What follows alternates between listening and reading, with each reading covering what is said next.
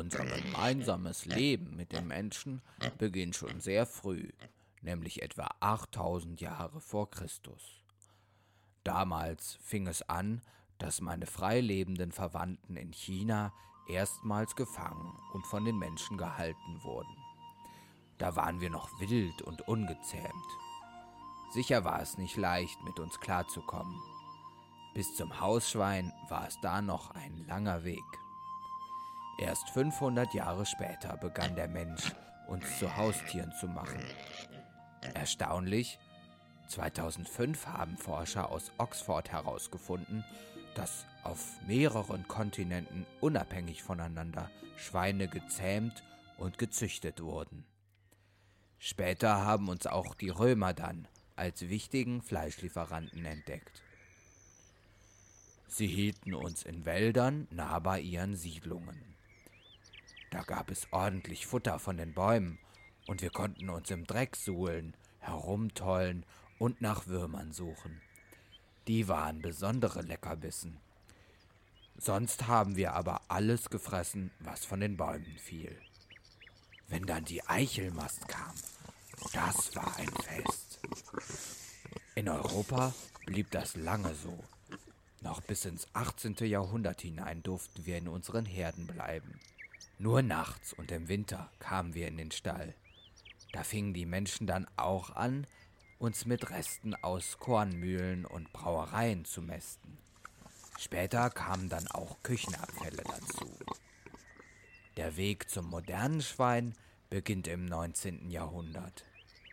Seitdem werden wir in Ställen gehalten, teilweise noch nah bei den Menschen. Und Ferkel und Muttersauen hatten sogar noch Freilauf. Die Engländer waren die ersten, die die Schweinezucht vorangetrieben haben. Fortan stand der Zweck von uns armen Schweinen im Vordergrund.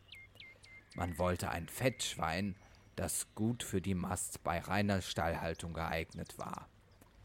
Der Grund? Der Fleischhunger in den Städten war im Zuge der Industrialisierung gestiegen. Das war das Aus für die romantische Herdenhaltung auf der Weide. Heute zählt in den allermeisten Fällen nur noch schnelles Wachstum und mageres Fleisch. Intensivhaltung ist zur Regel geworden. Unsere Mama sehen wir nur noch ganz kurz. Zu fressen gibt es für uns weder Würmer noch Essensreste. Zu fressen gibt es heute eiweißreiches Kraftfutter aus Getreide. Auch können wir uns heute nicht mehr im Dreck suhlen wir kriegen keine frische Luft mehr. Die Folge? Wir brauchen viele Medikamente, damit wir nicht krank werden. So vegetieren Tausende von uns in engen Boxen auf Spaltenböden dahin. Mit Romantik hat Schweinemast heute längst nichts mehr zu tun. Das kriegt aber kaum jemand mit. Es ist ja nicht so, dass nichts unternommen wird.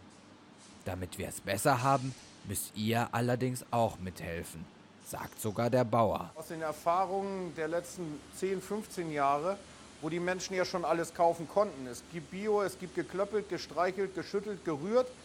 Ähm, ist der Fleischabsatz aus konventioneller Haltung, so wie wir es bisher gemacht haben, konstant gleich geblieben bei 99,5 Prozent und 0,5 sind alle anderen. Früher waren wir locker drei Jahre alt, bis wir zum Schlachter gebracht wurden.